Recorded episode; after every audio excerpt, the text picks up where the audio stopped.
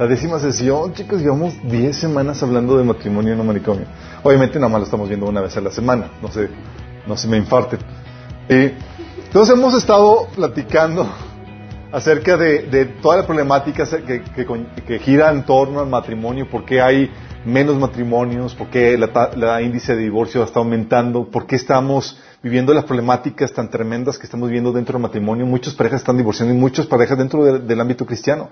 O sea, formar un matrimonio sólido ahorita representa un reto mucho mayor que, lo que vivían nuestros padres. Sí. Y platicamos acerca de la problemática, de la definición del matrimonio, qué es matrimonio de acuerdo a la palabra de Dios. Eh, platicamos qué, qué sucede cuando, oye, eh, cuando no estás viviendo el matrimonio que tú esperabas, porque, oye, no estás viviendo el matrimonio que tú esperabas, el ideal de la familia armoniosa, de la esposa que eh, virtuosa, le habían platicado que cuando no se da ese ideal, eh, hay un propósito colateral, que es, oye, forjarte al carácter de Cristo, forjarte y pulirte para desarrollar, y desarrollar en ti el carácter de Cristo. ¿Sí? Esa es la razón por la cual, aunque tú tengas un matrimonio tortuoso, debes de mantenerte ahí. De hecho, habíamos visto que solamente hay cuatro cláusulas de salida del matrimonio bíblicamente, ¿sí? Una es la muerte del cónyuge, y eso no significa que tengas que darle matarile muerte natural o muerte por... Sí. Accidentes, accidentes, ¿verdad? Eh, habían platicado eh, la muerte del cónyuge, cuando el eh, creyente eh, inconverso te, te pide el divorcio, estabas libre para divorciarte por infidelidad y por abandono, habíamos platicado. También vimos qué onda con la misión, cómo el matrimonio debe enfocarse en una tarea, en una misión, que Dios primero creó la tarea, luego creó al hombre para cumplir esa tarea, y luego a la mujer para ayudar al hombre a cumplir esa tarea. Todo girando alrededor de la misión. ¿Se acuerdas? Que cuando no tienes esa misión dentro del matrimonio, lo que sucede es que se convierte en un matrimonio en sí. Que eh, busca o, lo, que quiere es eh, obtener las, las las metas y los eh, que ofrece este mundo, sí, las, la vanagloria de la vida y las, las, riquezas y todo eso es lo que empieza a enfocarse en matrimonio. También vimos qué onda con la autoridad, qué onda con la mayoría de edad, cuándo estás listo para, casarte, cuándo se termina la autoridad de los padres sobre ti y cuándo puedes tomar tu propia decisión para casarte, sí, a quién tienes que pedirle permiso a quién no. Habíamos platicado acerca del modelo eh, del matrimonio, como es un modelo, un reflejo del modelo espiritual de la relación entre Dios y su pueblo, y así debe reflejar la relación matrimonial aquí en la tierra. Tu matrimonio debe, en teoría, reflejar esa relación que Dios tiene con su pueblo. Entonces, todo un reto, ¿sí? Porque eh, vivir a ese nivel, donde la mujer refleja la obediencia y la omisión a su marido como Cristo, es todo un reto. Ya hemos platicado que es el principal reto para la mujer. Y pero no solamente es el, ahí la mujer representa retos, el reto para el hombre es, es el dirigir el, matrimonio, ser autoridad dentro del matrimonio. Habíamos platicado eso, ¿sí? Porque ahorita están de moda los maridos mandilones. Y con maridos mandilones me refiero a maridos que obedecen o tratan de agradar más a la mujer que a Dios mismo, ¿sí? Y eso representa un peligro, y eso lo platicamos. Es un reto. Eh, y hoy vamos a platicar acerca de, de Ah, y luego platicamos acerca del divorcio. ¿Cuándo es lícito divorciarte y cuándo no? Y cómo se debe proceder ante esa situación. ¿sí? Entonces, esta es la décima sesión. Vamos a platicar de cómo evitar que llegue ese desenlace catastrófico del divorcio. ¿Cómo evitar que llegues a eso? Ok. ¿Qué principios debo aplicar para que mi matrimonio funcione? Y vamos a comenzar con algo que comienza desde tu soltería. ¿Sí? Porque las cosas sobre problemáticas del matrimonio no se dan cuando entras en matrimonio, se dan desde antes de que, de que te hayas casado, comienza desde soltero. Entonces, hay cosas que incluso desde soltero no arreglaste, te perfilas directamente a problemas catastróficos en el matrimonio. Y vamos a hablar del tema de la plenitud, que es el, que es la, el base, el fundamento para un buen matrimonio, ¿sí? Quiero que, que aprendamos un principio que es muy importante, que si lo aprendes vas a poder encontrarle eh, la razón a muchas de las problemáticas que suceden dentro del matrimonio. El principio es que tu pareja no es el centro, sino es el complemento a algo más importante. Crucial este principio. Tu pareja es un complemento, un aditivo, un algo, algún complemento, algo más importante en tu vida, que en teoría debe ser tu relación con Dios. Sí. Hay un pasaje que dice esto. Proverbios 19, 14. Dice, la casa y el dinero se heredan de los padres, pero la esposa inteligente es un regalo de Dios. Fíjate, fíjate la, mecánica. Dice que hay regalos que dan los padres. La casa y el dinero, por ejemplo. Oye, hijo, te heredé una casita y demás. ¿Quién les ha dado esos regalitos? Cada tristeza. Pero dice, la esposa inteligente es un regalo, es un don que viene de Dios. Sí. Y algo que, sucede cuando das un regalo es que el regalo siempre se utiliza para eh, realzar la relación efectiva, la relación de aumento, digo, la relación de aprecio que hay entre la persona que recibe el regalo y el que da regalo. ¿Sí? Es para aumentar el vínculo, no para sustituir la relación. ¿Sí? Eh, no es para relegar la relación, no es para eliminar la relación, es para aumentar el aprecio. Es que le voy a regalar algo a esta chica o a esta persona para, para mostrarle mi aprecio, que, la relación se vuelva más fuerte, para aumentar ese aprecio, ese vínculo entre las dos, esa, relación.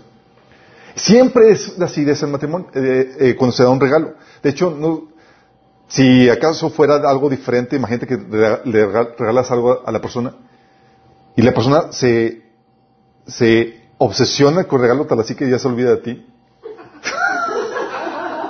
y dices, oh, aquí yo estoy, sí, como que, hey, se trata de, de aumentar la relación, el vínculo, sí. Porque si nada más se fica en el regalo, obviamente te sientes utilizado de que no te importa, no le importaste a la persona. Sí, nada más lo que le importaba era lo que podía sacar de ti. Cuando ese no es el propósito por el cual se te regala algo. Sí, estamos conscientes de eso. Entonces, cuando se te da un regalo es para eh, realzar la relación efectiva, esa relación de aprecio, ese vínculo entre ambas partes. Y esa es la razón por la cual Dios otorga ese regalo que menciona aquí que el cónyuge, el esposo, igual pues el esposo, es un regalo de Dios. Y Dios no te lo da para que sustituya, para sustituir la relación que tú tienes con Él, sino para aumentar o embellecer esa relación que tienes con Dios. ¿Vamos? ¿Sí? O sea, el regalo por sí mismo no significa nada y no satisface, chicos. Eso es un principio general. Es como a mí mismo no, no satisface. Sí. Lo que satisface es el valor relacional que dicho regalo significa. Es decir, que hay alguien que te ama y que te aprecia.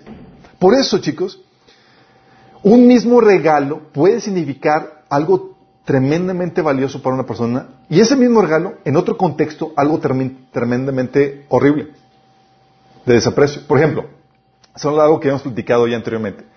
Un papá que, eh, que tiene escasos recursos económicos y tiene un único carro, que es un bochito destartalado, sí, pero funcional, sí.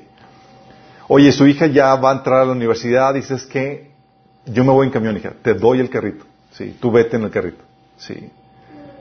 Y ella sabe que es hora y media, dos horas de camino a su casa, al trabajo y demás, pero se lo está dando a su hija.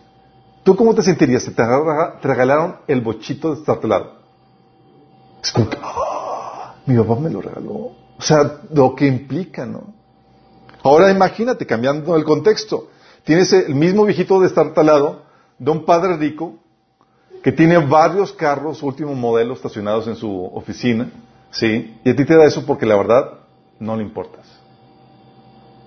Mismo carro, mismo regalo pero se recibe de forma diferente. Si te das cuenta cómo las cosas o los regalos no te satisfacen, sino el valor relacional que implica ese regalo, siempre es así. Pero a veces se nos olvida ese factor y nos, enfrascamos con el, regalo. Por eso Dios, Jesús en un caso, eh, nos enseña el valor del contexto relacional cuando se dan o se, o se regala o se da algo. ¿Se acuerdan el pasaje de Marcos 12, del 41 al 44? Donde Jesús dice ahí ese pasaje, Jesús se sentó frente al lugar donde se depositaban las ofrendas y estuvo observando cómo la gente echaba sus monedas en las alcancías del templo. Muchos ricos echaban grandes cantidades. Oye, ahí va la, la ofrenda.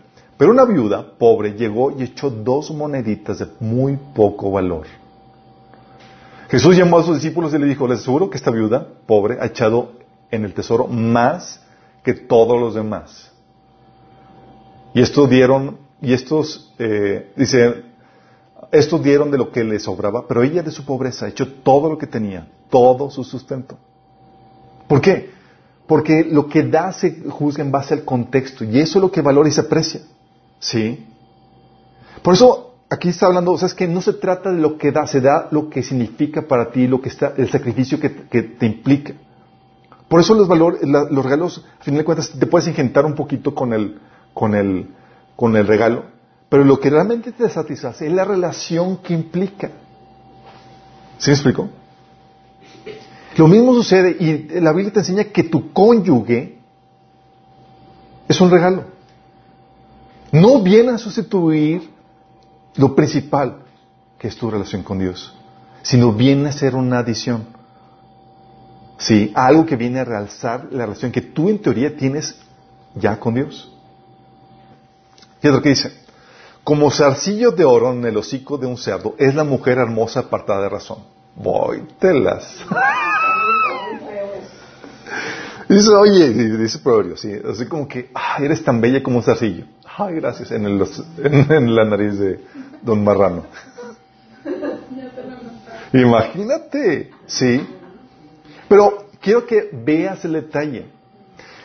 Te está diciendo que la mujer o, la pareja es un adorno a algo más. ¿Sí te estás dando cuenta? La pareja no, lo es, no es lo esencial, sino un complemento, un adorno, algo más importante que embellece al Señor al que pertenece. Si la, si la, si la chica pertenece a, a un ente no muy agradable, va a embellecer a ese, a ese cerdo al que pertenece. ¿Sí? Si pertenece al Señor, va a embellecer a Dios. ¿Sí me explico? O sea, puede ser un adorno a algo inmundo, un cerdo, un demonio, o puede ser un adorno a algo santo, a Dios y tu relación con Él. Pero ve la analogía que se utiliza. Está diciendo, hey, es solamente un adorno. No lo es lo principal. ¿Sí? Y, en tu relación con Dios, tu pareja y sus bendiciones debe ser algo que enriquece, que embellece tu relación con Dios, más no la sustituye.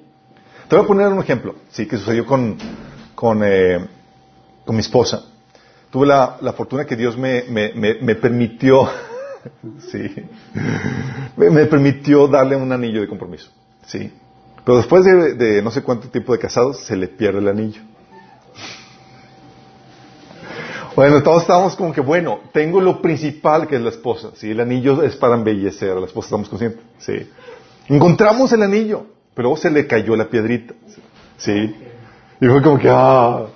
Luego encontramos la piedrita y a mí se me perdió la piedra.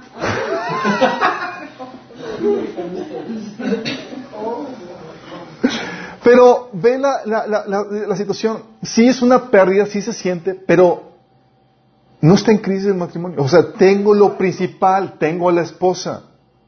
Sí. No es como que se perdió el anillo y vamos a hacer un funeral por, por el anillo perdido. Obviamente no. Sí. Porque tenemos lo principal. Lo mismo sucede en tu relación con Dios. Si sustituye tu relación, tu, pareja sustituye lo principal, lo importante, que es tu relación con Dios, estás en graves problemas. Porque pasaría, imagínate que yo estuviera eh, enfrascado en el anillo que le di, sí, como que, o mi esposo estuviera enfrascada en el anillo, no en el esposo que le dio el anillo. Se perdió el anillo, se pierde todo, sí. Se pierde todo, sí. Porque cuando sustituyes tu a tu pareja, a Dios con tu pareja, lo que sucede es que tu estabilidad emocional se ve afectada por cualquier falla. Dependes totalmente emocional de alguien o de algo, de esa relación. Se pierde esa relación, ¡pum! Tu estabilidad emocional, sí. Porque no era un adorno, era lo esencial para ti. Y la pareja Dios te lo pone que es un regalo, es un, es un adorno, algo más importante. ¿Sí?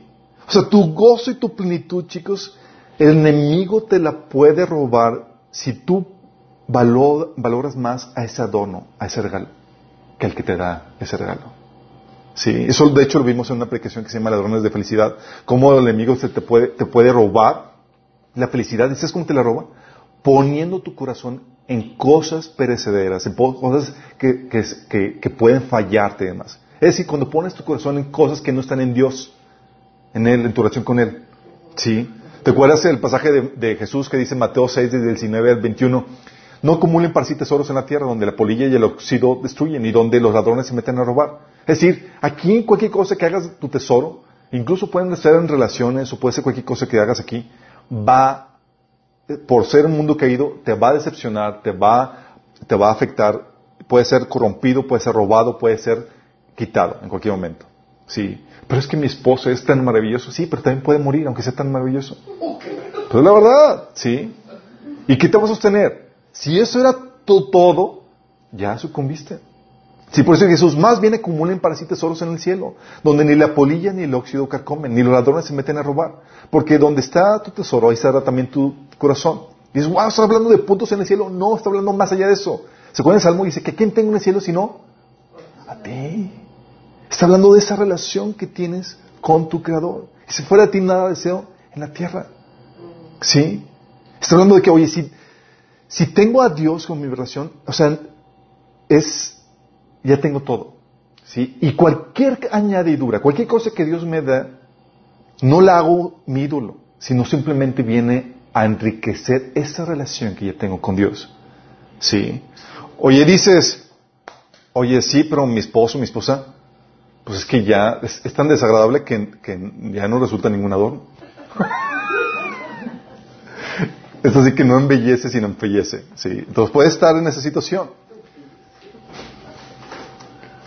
Pero antes, ante esa situación, oye, tengo una situación donde mi matrimonio, mi esposo, mi esposa, no, no, pues ya no más, no me agrada el adorno, ya está, ya está medio fallecillo. El regalo ya no me, no me, no me, al inicio sí, el resplandor del adorno y demás, pero ya es como que ya no más se, se, se volvió feo el adorno o el regalo. Sí. Si tienes lo esencial, Nada te podrá quitar el gozo. Pues tienes lo más importante. Sí. Aunque no embellezca a tu pareja. Tienes lo más importante. Eso es lo que se refería Pablo en Romanos capítulo 8. Dice, fíjate lo que dice, Romanos 8 del 35 al 39. Dice, ¿acaso hay algo que pueda separarnos del amor de Cristo? Está hablando de su relación con Él, que era lo más valioso, que debe ser lo más valioso para nosotros. ¿Sí? Oye, ¿qué es lo que más aprecias para ti? ¿Qué es lo que lo más importante en tu vida, en vida, es tu relación con Dios. Si no es así, hay algo que está mal. ¿Ok? Y todos los demás, todas las bendiciones que Dios te da, embellecen esa relación que tienes con Dios. Entonces dice Pablo, ¿acaso hay algo que pueda separarnos del amor de Cristo? ¿Será que Él ya no nos ama si tenemos problemas o aflicciones, o si somos perseguidos, o pasamos hambre, o estamos en la miseria, un peligro, o bajo amenaza de muerte? Y aquí le podrías añadir muchas cosas más. Si tu esposo te trata mal, si tu esposa te, insulta, o te, etcétera. Como dicen las escrituras, por tu causa nos matan cada día. Nos tratan como ovejas en la matadera. Dice Pablo, claro que no. A pesar de todas estas cosas, nuestra victoria es absoluta por medio de Cristo, quien nos amó.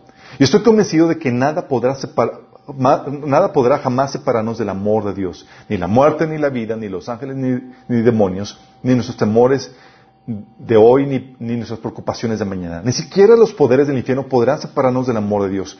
Ningún poder en las alturas ni las profundidades, de hecho nada en toda la creación podrá jamás separarnos del amor de Dios que está revelado en Cristo Jesús, nuestro Señor. Está diciendo, ¿qué te está diciendo? Está diciendo, ¿sabes qué? Tu victoria está consumada porque tiene lo esencial y está asegurado. Es decir, nadie te lo puede quitar, a menos que tú decidas voluntariamente separarte de Dios. ¿Sí? Y eso viene a ser algo tan importante porque porque en, situaciones difíciles en tu, en tu vida, ¿sí?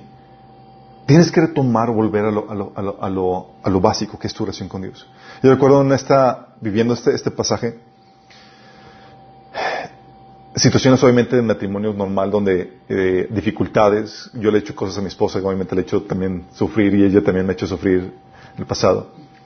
Y en esas situaciones donde yo estaba descargándome con Dios porque mi esposa, lo que me había hecho, bla, bla, bla, las situaciones de que te hace la vida de cuadritos y demás. El Señor viene conmigo, me dice, fíjate que me dijo, me dice, ¿acaso yo no soy suficiente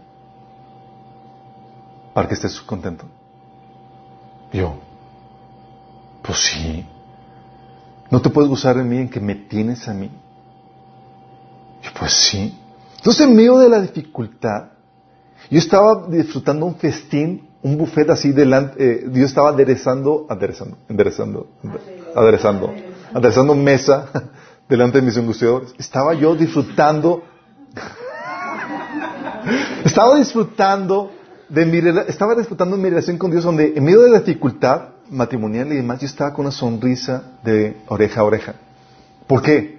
Porque estaba enfocándome en lo esencial de que tengo a Cristo. Sí. Y ninguna problemática matrimonial, ni crisis, ni persecución, ni nada, te va a quitar eso. Y cuando te enfocas en eso, que es lo más importante, nada te puede quitar el gozo. Sí. Si te quitan a Cristo, ahí sí. Vale. Sí. Pero lo que hacen esas tribulaciones en tu vida donde te, te, quitan el gozo, ¿sabes lo que hacen?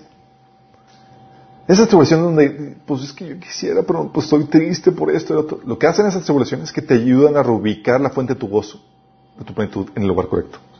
¿Por qué? Alguien te robó el gozo que tenías aquí, en lo conmovible, en lo falible, en lo corrompido por el pecado. Sí, sí, por eso Filipenses 3, del 7 al 8, fíjate lo que dice Pablo. Sin embargo, todo aquello que era para mí ganancia, todo aquello que era importante, que era valioso, ahora lo considero pérdida por causa de Cristo. Es más, todo lo considero pérdida por razón del incomparable valor de conocer a Cristo Jesús, mi Señor por Él lo he perdido todo y lo tengo por estiércol, a fin de ganar a Cristo y encontrarme unido a Él. ¿Sí te das cuenta? ¿Tú crees que a Él le pueden quitar el gozo? Inconmovible. Sí. Oye, Pablo, es que, que yo pasó esto. Estoy unido con Cristo. Sí. ¿Y todo lo demás? Estiércol. Fuerte, ¿no? Porque así debe ser. Por eso Jesús les decía y nos decía cuando nos sigue llamando a nosotros que si tú no amas más a Cristo, más que tu esposa, que tu hijo, que tu cónyuge, que tus familiares, no eres digno de Él. ¿Sí? Es lo más precioso.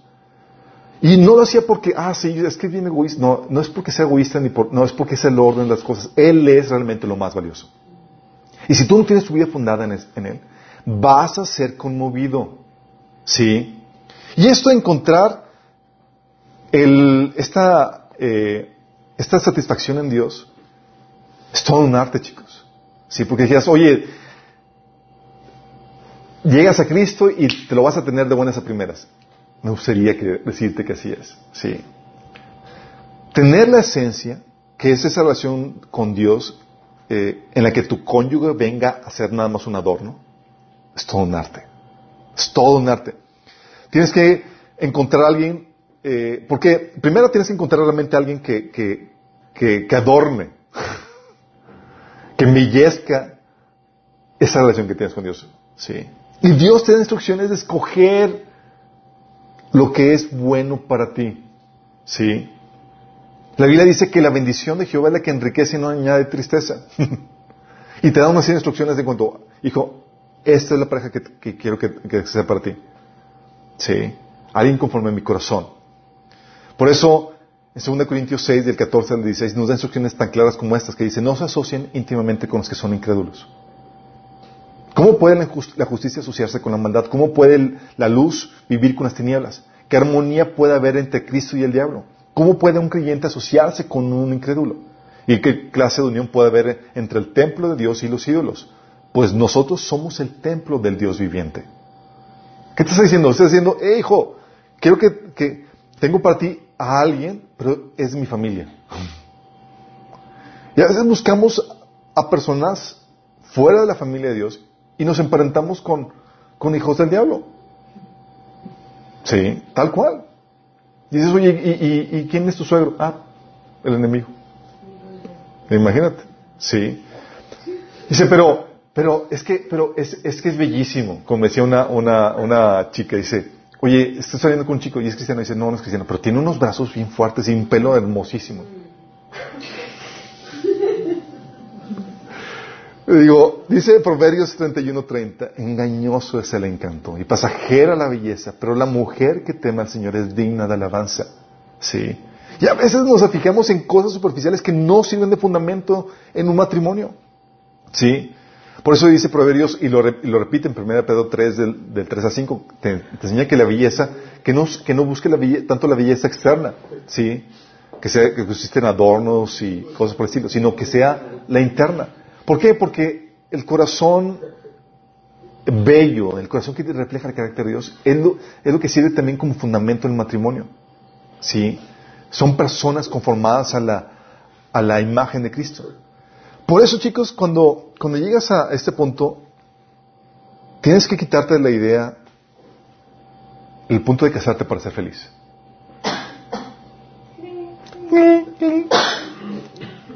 ¿Sabes? Lamentablemente, aunque es algo que ya se ha, eh, se ha esparcido el conocimiento el entendimiento de que uno no va a ser feliz en el matrimonio, la mayoría se casa con, ese, con esa expectativa, con ese, con ese engaño. De hecho, en pláticas eh, que he tenido con, con, con, casados, varones casados, le hemos platicado que eh, tenemos, debemos de guardar el secreto entre los casados, porque si no, no se van a animar los solteros. porque lo que pasa es que cuando estás enamorado, estás con el corazón así bien clavado y demás, no, no ves muchas cosas y detalles que son graves entre la, pareja. Y, sinceramente creo que si no fuera por ese, eh, esa ceguera que muchas veces muchas personas tienen, no simplemente nunca se casarían. ¿sí? Pero la realidad es que no te puedes casar para ser feliz. ¿Por qué? Porque tu sentimiento de insatisfacción, infelicidad, ahora de soltero, será un factor que va a determinar tu fracaso en el matrimonio. Imagínate lo fuerte. Oye, es que me siento solo, insatisfecho, infeliz. Recuerdo una vez en, un café estaba con, una persona que, me dice, sí, tal cual, me dice, no, Alberto, ¿sabes qué? Yo, yo creo que ya necesito sentar cabeza para ya ser feliz. Necesito casarme y ya tener hijos para, para ya, encontrar la plenitud. Yo, ¿crees que eso te va a dar la felicidad? Sí, es que ellos visualizan un mundo real en el que por ejemplo, eh, la esposa, la chica, que el varón va a estar enfocado en ellas y sus necesidades, o él visualiza eh, eh, un mundo en donde la esposa va a servirlo sin estorbar en sus metas y aspiraciones y, y todo va a ser maravilla, ¿sí? Pero reality check, la cruda realidad es otra cosa, ¿sí? La otra cosa es que no vas a ser más feliz de lo que actualmente ya eres de soltero. Así como que la, la de Entonces, no. Oye, pero es que yo siento bien bonito con mi novio, con mi novia. La píldora te va a durar muy poco. Sí. Es verdad. El interés y el entusiasmo del, varón disminuye entrando ya en el matrimonio. Sí. Se le tiene que, eh, de hecho, se le tiene que enseñar a amar, de lo que vamos a ver en las siguientes sesiones. Sí. La belleza física se ve afectada por los años. Oh, cruda realidad. El romanticismo se ve opacado por el, ajetreo diario, las responsabilidades y las obligaciones. Antes eras soltero, tenías tiempo para pensar y tal cosa. Ahorita te casas y es, das cuentas y, y adiós ese tipo de, de, cosas. O sea, vas a tener menos tiempo para ti, menos libertades. Te vas a tener más responsabilidades.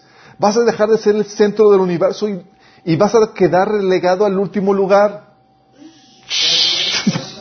Es la verdad. ¿Sí? De hecho, se te va imponer una dinámica en la que se te obliga a mantener el enfoque en dar, dar, dar, ¿sí? Tu familia te va a exigir provisión, que trabajes para ellos, tu esposa te va a exigir tiempo, atención, servicio, tus hijos van a exigir tiempo, atención, educación, diversión, o sea, vas a estar, te a ¿sí? Y no vas a poder decir, no, no, vas a poder decir, no vas a poder decir, es que es injusto, quiero un tiempo para mí, ¿no? ¿Sí? sentir que es injusto, pues, eh, vas a sentir que es, injusto, pues estarás sacrificando tus metas profesionales por ellos, muchas veces. ¿Sí? Y luego, parte de eso, van a surgir los defectos de tu pareja que no habías visto y que vas a tener que soportar. si se ríen es porque saben que es verdad. Sí. Es que dicen, es que es hermoso, es perfecto. Espérate tantito. Deja que des el salto, ¿sí? ¿Qué sucede? ¿Sí? Los defectos que no hayas visto van a salir. Dichos defectos incluso van a arruinar tu idea. De hecho, tu vacío te va a llevar a buscar un culpable. Tu pareja. Que arruinó el ideal del matrimonio que tú habías previsto. Sí. No cumplió con la expectativa de hacerte feliz. ¿Vamos? ¿Sí? Y lo que pasa, típicamente buscas otra relación, otra cosa, con la misma promesa engañosa de que eso te hará feliz, cuando en realidad nada te satisfacerá. Porque lo único que te satisface es tu relación con Dios. Sí. Hasta que te encuentras feliz, satisfecho con Dios, sigues comprando la mercadotecnia engañosa del enemigo de que eh, eso te va a hacer feliz. Eso y vas a ir buscando como la zanahoria, tratando inalcanzable, tratando de encontrar la felicidad. Y personas han buscado felicidad en matrimonio, teniendo hijos, alcanzando riquezas, etcétera, etcétera. Y nada de eso va a satisfacer. Pero en cambio, cuando encuentras tu felicidad en Cristo, entonces todas las demás, empieza, las demás cosas empiezan a ordenar. Porque tienes lo principal, lo esencial. Y en esta sacrificio, en, este, en esta vida sacrificada que, que, vives en el matrimonio, ¿sí? Es donde se encuentra paradójicamente el sentido de realización y propósito y plenitud. Cuando estás en Dios. ¿Sí? La realización solo se encuentra en esta entrega sacrificada, chicos. ¿Y cuándo voy a tener tiempo por mí? No. No se trata de eso. Porque cuando tú estás con Dios, vas con Él, Señor, me llenas, por favor. Sí. Premium. Sí. Y te llena. Y con eso tienes ya para dar y dar y dar y dar. Es algo que mi esposa lo hemos experimentado vez tras vez. O sea, nos distinguimos cuando no hemos tenido en su tiempo con Dios. Nos distinguimos, chicos. Sí. Porque no, cuando no estás satisfecho en Dios, estás buscando cómo satisfacerte con las demás cosas. Escenario ideal con tu esposo, tu esposa y demás.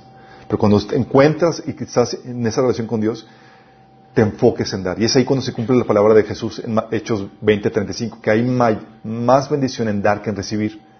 ¿Se acuerdan cómo habíamos platicado en el, taller que estamos viendo los, martes de, liderazgo? De que la única forma en que tú puedes cumplir tu propósito encontrar las obras que Dios preparado en tu mano para ti es teniendo el enfoque en el dar. Y eso solamente sucede cuando estás satisfecho en Dios, cuando encuentras tu plenitud en Dios. Por eso, chicos, los matrimonios saludables son construidos por personas plenas, personas completas. Colosenses 2.10 dice, de modo que ustedes también están completos mediante la unión con Cristo, quien es la cabeza de todo gobernante y toda autoridad. Fíjate lo que dice, te está diciendo que tú estás completo. El tabú de que, ah, es que ya encontré mi media naranja, si tú te consideras media naranja, estamos partiendo mal, ¿sí? Tu media naranja es Dios. Aquí te dice que tú debes estar completo en Dios. ¿Por qué? Porque una persona no plena, no completa, es por naturaleza egoísta. Y el matrimonio se trata de dar. Una persona egoísta se busca recibir y el enfoque es recibir. Sí. Y el matrimonio es para entregarte, desgastarte por la familia, por el, cónyuge. Sí. Por eso, la única forma en que puedes estar lleno es en tu relación con Dios. ¿Sabes qué decía el salmista en cuanto a esto? Su relación con Dios era tan intensa que decía, ¿sabes qué? Mi copa está rebosando. O sea, está tan rebosando, es como que necesito, necesito dar. Y es ahí cuando te sientas tan rebosando que dices, quiero dar, que estás listo para casarte. Sí, porque ya no estás buscando en que, en que me den, sino que estás tan rebosando que necesito bendecir, dar, sí. Porque, chicos, el matrimonio no se construye eh, con ese vacío, sí. Se construye con, con ese, eh, con esa plenitud, con ese amor.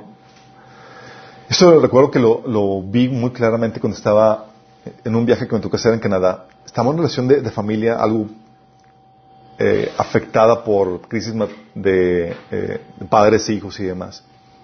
Y recuerdo que estaba, se sentó la, el, la hija a, con el papá, uno frente a otro en la mesa, y nosotros estábamos, ellos fueron platicando que aquí estaba en su pero ellos empezaron a discutir. Y la hija empezó a reclamarle al papá.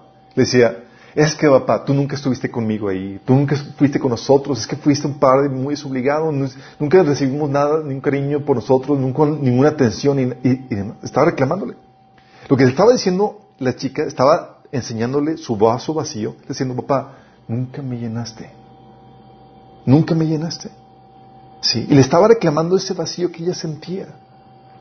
Y el papá, como estaba en una situación igual, nunca es que fue, y, ah, sí, hija, tienes el vaso vacío, déjame ver por ti y demás. ¿Podía una persona con el vaso vacío ver la necesidad de otro? No, porque cuando tienes el vaso vacío, lo que sientes de primera mano, lo que sientes, la, necesidad eh, que, te, presiona más es la tuya. Sí, es la que toma perminencia. Todo lo que dijo a él no fue como que, ay, hija, pobrecita, déjame, sí, déjame compensar eso. Él sacó su vaso vacío y le dijo, es que, hija, ¿cuándo te fijaste tú por mí? ¿Cuándo te diste cuenta de mis problemáticas? ¿Por qué estaba yo viviendo esto? ¿Nunca te, preocupaste por tu padre cuando yo estaba pasando ese tipo de situaciones y demás? ¿Cuándo, cuando viniste, papá, déjame apoyarte o déjame amar? Estaba reclamándole a ella la falta de amor que ella vivió. Sí. Y así sucede en el matrimonio, chicos. Uno llega, es que tú no me das esto, y el otro es que tú tampoco me das el otro. Y cada quien está reclamando el por qué no le llenan el vacío. Y la problemática es que ninguna persona podrá llenarte ese vacío. Porque tu vacío tiene el tamaño de Dios. Sí.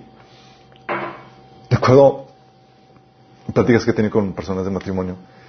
Este, este, varón esforzado y valiente estaba tratando de complacer a su esposa en todo lo que podía. Sí. Y me decía, es que, brother, nada la satisface. o sea, incluso las mejores cosas que hago van acompañadas de queja y de crítica. Se parece un asunto perdido. Y dije, efectivamente, es un caso perdido eso. ¿Por qué? Porque si ella no aprende a satisfacerse en Dios, por más que tú le trates de llenar su vacío, jamás lo vas a lograr. Sí. El amor se construye en base al amor, no en base al egoísmo. ¿Y se acuerdan las características del amor? Cuando tú estás viviendo esa plenitud en Dios, muestras esas características. 1 Corintios 13, que habla del amor. 13 de 4 7. El amor es paciente, es bondadoso. El amor no es envidioso, ni jactancioso, ni orgulloso. No se comporta con rudeza, no es egoísta, no se enoja fácilmente, no guarda rencor. El amor no se deleita en la maldad, sino que se regocija en la verdad. Todo lo disculpa, todo lo cree, todo lo espera, todo lo soporta. Dices, wow, yo quiero para mi matrimonio. ¿Qué crees? Eso es fruto de el amor, es decir, de ese copa rebosando. ¿Sí? Es que mi, mi batallo para perdonar, pues estás vacío. Es que no soporto, estás vacío. Producto de la falta de amor en tu corazón. Sí. Y el matrimonio tiene que tener ese fundamento. Y ese fundamento, ese amor solamente lo puede dar tu relación con Dios. Sí. Y ese sentido de, con ese, con ese, si te das cuenta, este amor, estas descripciones de amor están enfocadas en, en la entrega, en el sacrificio. Sí, no es egoísta, ve por los demás, soporta todo, todo lo eh, es bondadoso y demás. Porque el sentido de realización solo se encuentra en ese sacrificio, eh, en, ese, en esa entrega sacrificial. Jesús, ejemplo máximo de amor. ¿Te acuerdas cómo venía? Decía, decía, yo no he venido para que me sirvan, sino para servir. ¿Cómo podía decir eso? Oye, Y cuando Pedro le decía, le quiso cambiar el enfoque a que viera tantito por sí mismo, ¿se acuerdan? Que Jesús, que eso no te acontezca. Y Jesús, apártate de mí, Satanás. Porque el enfoque, él estaba tan lleno, tan pleno, dice la Biblia en 1 Juan capítulo 1, que de él experimentamos gracia sobre gracia. Esa gracia es sinónimo de la palabra amor. Sí. Y él está enfocado en dar. Por eso ni siquiera se daba el lapso para la, autocompasión. Él iba, tenía el hábito de buscar a Dios temprano en la mañana, apartarse para orar, para llenarse. Y la gente succionaba de él, chicos. Era, querían milagros, querían darle, o sea, al punto que llegó al atasco de Jesús. ¿Cuándo tengo, más tengo que soportarlos? Sí. Porque esa entrega sacrificial, chicos, es la que nos da plenitud y realización. Vivir para uno mismo nunca te va a satisfacer. Alcanzar tus metas y tu ideal no te va a satisfacer. Por eso Jesús nos decía en Mateo 16, 25, porque el que quiera salvar su vida, la perderá. Pero el que pierda su vida por mi causa, la encontrará. Porque la plenitud solamente se da en ese nivel de entrega sacrificial donde desgastas, pierdes tu vida a beneficio de otras personas, por amor a Cristo. Sí, pero eso solamente se da porque estás experimentando esa plenitud. Sí. Y es como Dios quiere que inviertas tu vida. Entonces para mí ya no. No. Dios quiere que vivas ese nivel de amor donde estás para servir, para darte. ¿Te acuerdas Efesios 5:25?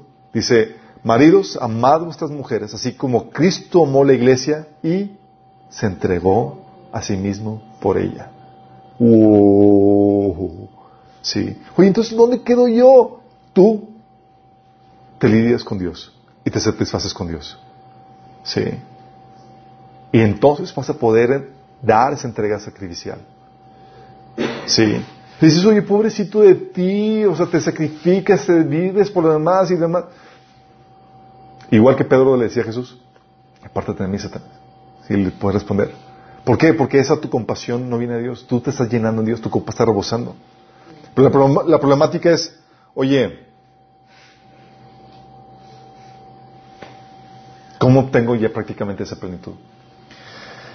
De esto hablamos en la séptima sesión del taller de, de, sanidad emocional. Vimos cómo se llena el vaso. ¿sí? Aquí nada más te quiero refrescar la memoria en esto. Porque si no tienes esto en el matrimonio, tu matrimonio está destinado a fracasar o vivir problemáticas muy serias. Porque si tú no te estás satisfaciendo con Dios, estás haciéndolo de otras formas y de formas incorrectas. ¿Sí? De formas incorrectas. Y puedes, puedes estar utilizando a tu pareja, a tu cónyuge para satisfacerte. Y Dios es, no, es un adorno. Sí, yo soy el esencial. Sí. ¿Qué tienes que hacer?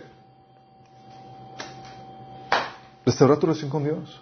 Si no tienes tu relación con Dios, estás, es, no es pregunta si estás o no vacío, es garantía de que tienes el vaso vacío, de que tienes el corazón vacío. ¿Sí?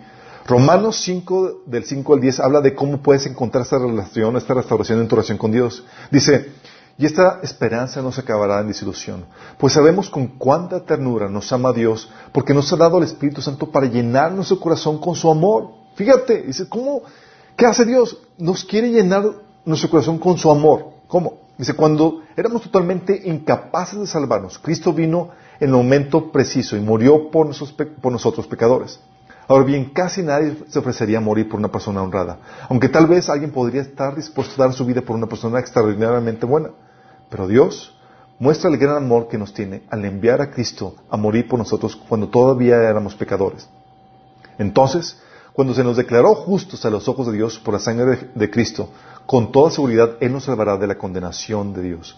Pues como nuestra amistad con Dios quedó restablecida por la muerte de su Hijo, cuando todavía éramos enemigos, con toda seguridad seremos salvos por la vida de su Hijo. Así que ahora podemos alegrarnos por la nueva y maravillosa relación con Dios, gracias a que nuestro Señor Jesucristo nos hizo amigos de Dios. Fíjate lo que dice, que esa, ese amor que se recibe por el Espíritu Santo, según este versículo 5, se recibe o se puede recibir cuando tú te reconcilies con Dios. Viene de esa relación con Dios. Entonces, ¿cómo la haces? ¿Por qué te sientes, por qué estás pleno de más? Porque busco esa plenitud en Dios. Y es diariamente, chicos. Dice el Salmo 90, 90 14, dice, sácianos, Señor, con tu amor cada mañana. Cada mañana sácianos. Es, Señor, necesito hoy mi porción. Sí. Necesitas buscar a Dios. Entonces, ¿qué tienes que hacer? Restaurar tu relación con Dios. Hay gente que se ha apartado de Dios. ¿Qué haces para restaurar tu relación con Dios? Te arrepientes de tus pecados. Rindes tu vida a Cristo y crees que Él es Dios encarnado que murió por ti en la cruz para darte perdón y vida eterna. Si no hay eso, no hay plenitud, no hay nada. Si no hay esa rendición y esa fe. ¿Sí? Pero no basta con eso, chicos. Oye, ya me rendí, yo soy cristiano, ya llevo eso, pero no siento esa plenitud. Muchas veces esa plenitud, chicos, no la experimentas porque no has sanado tus heridas. ¿Se acuerdan la situación que hemos platicado esta vez en el taller de sanidad emocional? Decimos, oye, ¿por qué no sientes que Dios te llena? Porque tu vaso está agrietado por heridas y por más que Dios te trate de llenar, se sale lo que, lo que tienes ahí. Porque tienes el vaso, el corazón agrietado. ¿Sí? Entonces tienes que sanar tus heridas.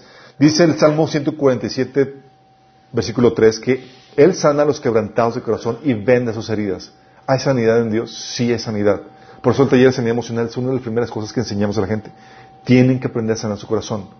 Y cuando, y vez tras vez, personas que han sanado su corazón nos han comentado que sanaron el corazón y entonces empezaron a experimentar esa plenitud y ese amor de Dios. Pues es que no sentía a Dios y ahora sí ya lo siento y ahora ya me, me habla y demás. Como yo les platiqué en mi caso. En mi juventud, obviamente antes de que sanara las heridas que había en mi corazón, yo tenía la problemática que nunca, de que no escuchaba a Dios. Y yo dependía de otras personas, de terceros, de la espiritualidad de otras personas para poder escuchar la voz de Dios. Había un profeta y era, iba con el profeta para que, me, para que me diera alguna palabra. Sí. El Señor me sana y me empieza a hablar. Yo le digo, Señor, ¿dónde estabas todo ese tiempo? Cabezón, ¿dónde estaba? Pues tus heridas no te dejaban escuchar. Sí, no te, no te, dejaban recibir, eh, no te, te, impedían recibir el amor que yo tenía para ti. ¿Por qué? Dice Hebreos 13 que las heridas, las raíces de amargura, te impiden el recibir la gracia de Dios. Es decir, te impiden recibir el amor de Dios. Sí, así de fuerte es esto. Entonces, ¿qué tienes que hacer? Tienes que sanar tus heridas y desarrollar hábitos. ¿Qué hábitos? Sí. Uno es el hábito de tiempo devocional. Por eso estamos detrás de ustedes, de estrés. ¿Cómo vas con tu tiempo devocional? No lo he tenido. Y uno se quiere paniquear. Sí. ¿Por qué? Porque es el corazón de tu vida cristiana. Dios te salvó para restaurar su relación contigo porque te ama y quiere relacionarse contigo. Luego es alguien que no tiene su tiempo con Dios, pues ¿qué, qué, qué onda? Sí. Tienes que apartar un tiempo de, de, comunión con Él, tiempo devocional. Cuando hablo de tu tiempo devocional, estoy hablando de ese tiempo de oración, de lectura, de adoración personal que tienes a solas con Dios. Y Jesús esperaba eso, por eso te decía que cuando ores, vayas a solas, cerrar la puerta y estés en comunión con tu Padre Celestial. ¿Sí? ¿Por qué? Porque, déjame aclararte, venimos con hábitos equivocados en cuanto a la forma de satisfacer nuestra necesidad emocional. Estamos acostumbrados a satisfacerla de muchas formas. Satisfacerlo con la posición, con el estatus, con el dinero, con las relaciones, con lo demás. Algo que platico, que platico en el taller de, sanidad emocional es que, de acuerdo, cuando estaba en una situación de crisis en mi vida donde yo me sentía, de esos que sientes la soledad en tu, en tu vida, te sientes solo. Cuando sientes solo ese vacío, no es sino tu alma clamando por Dios, chicos. Es lo que dice el salmista, como el siervo, brama por las aguas. Sí. Pero en vez de buscar las aguas, buscamos bartija media para satisfacernos. Sí. Entonces yo estaba con la situación de que yo le pedía al Señor, sentía ese vacío y demás, yo, Señor, yo pensaba que era necesidad de tener novia. Es que, Señor, estoy solo. Señor, ¿dónde está mi novia? No me has mandado nada. Aquí me tienes abandonado. Sí. Y estaba orando, sí, Señor, sí, pensando que una novia me iba a satisfacer. Y el Señor me da una visión de veía una copa y venía la palabra así, novia. Y yo, Señor, llena. El Señor me dice, pon atención. Y quita la, etiqueta y lo que realmente decía Dios. Y yo, ¿cómo que? ¿Cómo, Señor? ¿A poco? de ti es donde me llenar. como que se, se, volvía, no se volvía tan personal porque estás acostumbrado a relacionarte con gente aquí entre nosotros. Sí. Pero relacionarte con un ser que no ves es más complejo. Dije, ok, Señor. Y me metí con Dios buscando su presencia en adoración, en intimidad con Él. Y recuerdo que esa tarde, de, de, pasar un tiempo de, de, adoración con Él, sentí esa plenitud, ese lleno. Dije, wow, sí funciona. Dios llena. Es verdad. Sí. Y obviamente tenía que buscarlo continuamente para mantener esa llenura. Porque una pareja no te va a satisfacer. Vas a tener la emoción al inicio. Wow, es que, es que si conociera a mi novia y demás, y, y, y déjame decirles a los que tienen novios, los que están buscando. Ese, ese, ese etapa inicial de, de, de cariño y de, de, todo color de rosa fascinante no dura para siempre. Sí. A la hora de los fracasos, las cosas son complejas. Pero si tú aprendes a mantener tu relación con Dios, eso, esa relación que tienes con tu pareja, va a tomar su lugar apropiado y tu esposo no se va, no te va a desestabilizar emocionalmente. Sí, o tu esposa. Por eso dice la, Biblia, tienes que tener un tiempo con, Dios. Salmo 90.10, sácenos cada mañana con tu amor inagotable, para que cantemos de alegría hasta el final de nuestra vida. Tú buscas satisfacerte en Dios. Por eso andamos todos rompi, por eso no soportamos, por eso no vivimos Corintios 13. Es que yo no soporto esto. Pues te estás llenando. Si no hay amor en ti, si no hay tanque lleno, no fluyes. Sí, no fluyes. Salmo 63, del 1 al 5, fíjate lo que dice. Oh Dios, tú eres mi Dios, de todo corazón te busco. Este es el salmista, dice, de todo corazón te busco. Dice, ¿por qué? Mi alma tiene sed de ti. ¿Tú has tenido sed de Dios? Sí. La problemática es que tú crees que sed por pareja, sed por estabilidad, sed por cualquier cosa. Esas necesidades emocionales es realmente sed de Dios. Dice, mi alma tiene sed de, ti, todo mi cuerpo te anhela en esta tierra seca y agotada donde no hay agua. Te he visto en tu santuario y he contemplado tu poder y tu gloria. Tu amor inagotable es mejor que la vida misma. ¿Cuánto te alabo? Te alabaré mientras viva, mientras viva. A ti levantaré mis manos en oración. Tú me satisfaces más que un suculento banquete. ¡Wow! O sea, tú llegas con Dios y es, ¡wow! Te satisface. Así, tal cual, chicos.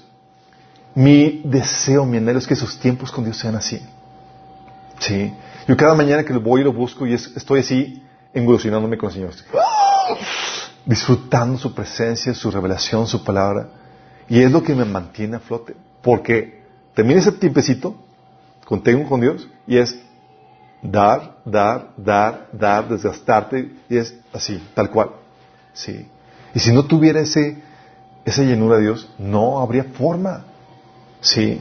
Entonces tienes que tener tiempo, desarrollar el tiempo, tu tiempo devocional, también tiempo de comunión con su familia. ¿A qué hacer con su familia? Sí, tiempo de congregarte. Son cuestiones básicas, chicos. ¿Por qué? Porque aprendes a ser amado. El enemigo quiere que te haga la piti pari. Y la piti pari siempre funciona cuando estás solo. Es que nadie me quiere, es que bla, bla, bla. Y todos hemos vivido por eso. Sí. Juan, 1 Juan 2, 7 dice, y en sus mandamientos, y su mandato es el siguiente, debemos creer en el nombre de su Hijo Jesucristo y amarnos unos a otros como Él nos lo ordenó. ¿Por qué? Porque en este ámbito de familia, chicos, es cuando tú aprendes no solamente a amar, sino a ser amado. Sí, a ser amado por Dios. Y acuérdense que la familia espiritual, chicos, tiene preeminencia a la física. ¿Se acuerdan cuando la mamá de Jesús y sus hermanos fueron a buscar a Jesús? Señor, tu mamá y tus hermanos te buscan afuera. ¿Quiénes son mis hermanos? Yo estoy aquí con mi familia. Mi madre y mis hermanos son los que están aquí. Pues sí, chicos. Vamos a convivir. Prepárense por la eternidad. Gracias a Dios que va a ser un estado redimido. Si no, Él les encargo. Sí, pero tienes que aprender a, amar y ser amado desde ahorita. Y el hecho de que tengas a una familia que, que te procura y tengas la oportunidad de procurar a otros, te ejercitas en eso del amor. Sí. Y no solamente te, tienes que desarrollar ese tiempo personal con Dios, ese tiempo de comunión con su familia, tienes que también desarrollar el hábito de el tiempo de servicio. Es muy importante el servicio, chicos. ¿Por qué?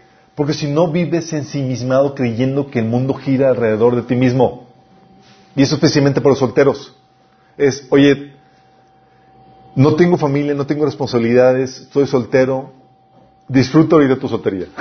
Te casas y es, olvídate de ti mismo. Es, sí. Algo que le digo a los chavos que se, que se han casado aquí en la iglesia es, antes de que se casen, disfruten esos tiempos de soledad donde leen, donde se podían ver una película a gusto y demás, porque se van a acabar cuando se casen. ¿sí? Eh, y el tiempo de servicio, chicos, es muy importante porque si no, si no aprendes a servir, aprendes a vivir ensimismado, creyendo que todo gira alrededor de ti, para ti y por ti. Filipenses 2, del 3 al 4 dice, no hagan nada por egoísmo o vanidad, Más bien, con humildad, consideren a los demás como superiores a ustedes mismos. Cada uno debe velar no solo por sus propios intereses, sino también por los intereses de los demás. O sea, lo que hagas no solamente debe ser para ti, sino por amor a los demás. Y que no solamente debes de ver por tus propios intereses, sino por los intereses de los demás. Sí. A detalle vemos esas cuestiones en el tema devocional y cómo llenar tu vaso. Pero también no solamente tienes que desarrollar hábitos, tienes que cambiar hábitos. ¿Por qué? Porque en tu vieja manera aprendiste formas enfermas de suplir tus necesidades emocionales. El Señor te quiere cambiar eso. Y va a sacudir tu vida para mostrarte las formas erróneas en las que estás supliendo tus necesidades emocionales. Sí. O es que mi esposa no me dice cosas bonitas. Dios te está sacudiendo la vida. Estás queriendo llenar tu vaso con tu esposa. ¿Requieres de que tu esposa te trate bien eso para que te llene? O es que mi esposo no me, no, es, no, es cariñoso conmigo y demás. ¿Depende de eso? Sí. Y mucha gente busca suplir sus necesidades emocionales con lo que el mundo ofrece. 1 Juan 2, 16, el éxito de este mundo, la vanagloria, las riquezas y demás. Tratando incluso de impresionar o agradar a la gente. Sí. O haciendo cosas para que la gente te valore. O buscando seguridad en el dinero. O tratando de manipular o chantajear, a las personas para que hagan lo que tú quieres porque piensas que haciendo lo que ellos quieren, lo que tú quieres, vas a conseguir esa felicidad. Sí. Por eso el Señor te dice que debes de morir de ti mismo para encontrar la satisfacción solamente en Dios. Sí. Mateo 16, del 24 al 25 habla acerca de eso. Y eso es por tu lado, chicos. Pero parte de los casados, lo que tienen que aprender a hacer es ayudar a fomentar la plenitud de su cónyuge. Please, ¿sí? Tú ya sabes cómo ser pleno y lleno en Dios. Excelente. Ayuda a tu cónyuge a que tengan eso. ¿Sí? Fíjate lo que dice Jesús, lo que dice Efesios 5 del 5:27. Eh, dice que Jesús dice, lo hizo para presentársela, o sea, presentársela a la iglesia a sí mismo como una iglesia gloriosa, sin mancha, ni arruga, ni ningún otro defecto. Será en cambio santa e intachable. Sí. Dice que Jesús se, o sea, se entregó para presentarse a una iglesia gloriosa y sin mancha y sin arruga. ¿Por qué hizo Jesús Jesús? ¿sí? estaba trabajando en su santificación, en su plenitud. ¿sí? Y como ejemplo de Jesús tenemos nosotros eso. ¿Puedes tú fomentar en tu cónyuge el que pase tiempo con Dios? ayudarle a desarrollar ese hábito, animarlo a que desarrolle ese hábito. Cuando yo con mi esposa, le molesta que, esté detrás de ella, pero no dejo de insistirle. Oye, amor, ya pasaste tiempo con Dios. Sí. Oye, no lo he tenido, es así como que puede hacer cosas creativas, me llevo a los niños, pero métete con Dios. ¿Por qué? Porque el bienestar de la familia depende de que tengas tu tiempo con Dios. Así de fuerte, ¿sí? Ayúdale, puedes trabajar con, para ayudarle a renovar su mente, sus hábitos mentales acostumbrados, que está acostumbrado a suplir sus necesidades emocionales en la forma del mundo, ayúdale a cambiar eso. Sí. Tú puedes fomentar eso, esos buenos hábitos en, la, tu cónyuge. Puedes ayudarlo a llevar la madurez por medio de, empezar un discipulado con tu cónyuge. Hoy vamos a ver esto juntos. Sí. Un discipulado en el que lo lleves a que nada le robe su gozo, enseñándole a tener perspectiva bíblica y estar enraizado en su relación con Dios. Porque mientras que no sea así, mientras que otra cosa sea lo esencial o lo importante en la relación, va a haber desestabilidad. Y si tu cónyuge, tu pareja, es lo más importante, más que la relación con Dios, fila al fracaso. Sí. Por eso, cuando Dios te da un cónyuge, te da un novio, eso, es, hija, es un adorno que trata de embellecer mi relación que tengo contigo. Sí. Si deja de ser adorno para enfocarse en lo principal, se convierte en lo peor. Sí. Por eso, chicos, desde jóvenes ahorita, desde solteros, empiecen a desarrollar los hábitos. Sí. No hay cosa más terrible que cuando estás viviendo la crisis, ¿qué tengo que tener que hacer? Y estás ahí todo abrumado. tratando de pasar la prueba cuando no desarrollaste. Estudia desde antes, empieza a forjar esos hábitos. Lo vas a requerir, va a ser el fundamento de todo. Sí. Lo vas a requerir. No, trates de pasar la prueba en medio de, la, de, estudiar la problemática en medio de la, de, la prueba. Sí. Por eso quiero terminar con este llamado, chicos. Tal vez algunos de ustedes, algunas personas que nos están sintonizando, se han apartado de Dios. Y su relación con Dios ha decaído. Y han estado viviendo como, aunque se dicen cristianos, han estado viviendo como, como ustedes quieren. No han dado muestras de vivir una vida rendida a Cristo. Y si eso es así, te quiero invitar a que realmente te entregues a Él. Porque si tú no vives una vida donde tú obedeces a Dios o sigues lo que te conviene a ti no lo que, lo que realmente Dios te ordena, sino de forma selectiva, es señal de que no te has arrepentido. Y Dios te invita a que rindes tu vida por completo a Él. ¿Por qué es importante esto? Porque si no te rindes tu vida a Cristo y no, aunque tengas fe en que Jesús murió por ti en la cruz si no rindes tu vida, no hay esa plenitud, no hay esa llenura. ¿Sí? Tienes que rendirla. Entonces, ¿qué tienes que hacer? Si quieres entregar tu vida a Cristo para poder recibir esa, esa salvación y, la llenura del Espíritu Santo, te quiero invitar a que hagas esta oración conmigo de, rendición, de entrega. Si ahí cierras tus ojos y le digas al Señor, Señor Jesús, ese día me, me rindo ante ti, Señor. Me arrepiento de mis pecados, de seguir mis propios caminos, de ser mi voluntad y no la tuya, Señor. Perdóname, Señor, por haberte abandonado, Señor. Por no hacerte lo más importante en mi vida, Señor. Te pido que me perdones, que me restaures, que me limpies. Yo creo que moriste por mí en la cruz y que resucitaste para el perdón de mis pecados. Yo hoy acepto y recibo tu perdón y tu salvación. Entra en mi vida, Señor Jesús. Cámbiame lléname con tu amor.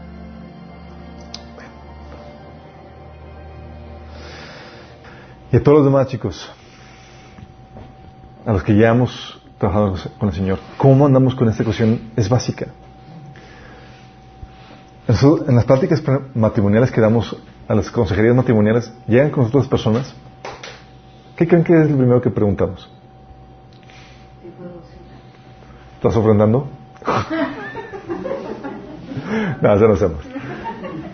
Preguntamos, ¿cómo está tu relación con Dios?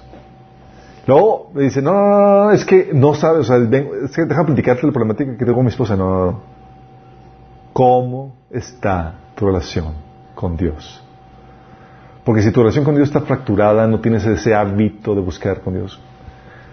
Tu esposa es ahorita una manifestación de eso, de que no sabes cómo lidiar con esa problemática. Sí, porque es tu todo. Acuérdate, se pierde el adorno y tiene la esencia, nada pasa. Pero si eso era tu todo, tu vida se derrumba. ¿Sí? ¿Cómo está tu relación con Dios? Entonces, si tú ya, oye, eres cristiano y estás con los malos hábitos de, de no tener tu tiempo con Él diariamente, donde hay otras cosas que roban ese tiempo, es un tiempo para ponernos a cuentas con el Señor. Es un tiempo para recobrar realmente lo importante. Si hay algo en esta vida que es más importante que tu relación con Dios, estamos mal. ¿Sí? Y Dios va a utilizar circunstancias, tu pareja ahorita, tu situación, a tu entorno además, para sacudirte, para hacerte ver, para sacudirte, para quitarte, va a destruir tus ídolos, aquello que te da, aquello que te da gozo, plenitud. Sí. Destruye tus tesoros para que reubiques tu corazón realmente en tu relación con Dios. ¿Sí? Entonces vamos a levantar el altar de comunión con Dios y pedirle que el Señor nos ayude con eso. Amado Señor, gracias por enseñarnos y ayudarnos a entender, Señor, que el centro, el fundamento de nuestra relación matrimonial, Señor, se basa en una buena relación contigo, Señor, antes que con nuestro cónyuge, Padre. Y queremos rogarte, Señor, que a los solteros nos les ayude, Señor, a desarrollar esa relación contigo, Señor, esa dependencia de ti, Señor. Que no busquen llenarse con, con las cosas de este mundo, ni con relaciones, ni con personas, sino contigo, Señor. Y a los casados, Señor, que, que los casados que, están teniendo problemáticas, Señor, que, reconstruyan ese altar de intimidad contigo, Señor. Que puedan, Señor, buscarte diariamente, Señor, para buscar esa, satisfacción en ti, Señor. Que, busque, que aprendan, Señor, cómo encontrarse plenitud contigo, Señor. Señor, y cuando al inicio sea difícil, que ellos puedan desarrollar ese hábito, para que puedan andar en ese amor, en esa llenura que tú das, Señor. Que podamos manifestar los frutos del Espíritu Santo, Señor, que son producto de esa relación contigo, de esa plenitud que tú nos das. Ayúdanos, Señor, en este proceso. Te lo pedimos en el nombre de Jesús. Amén.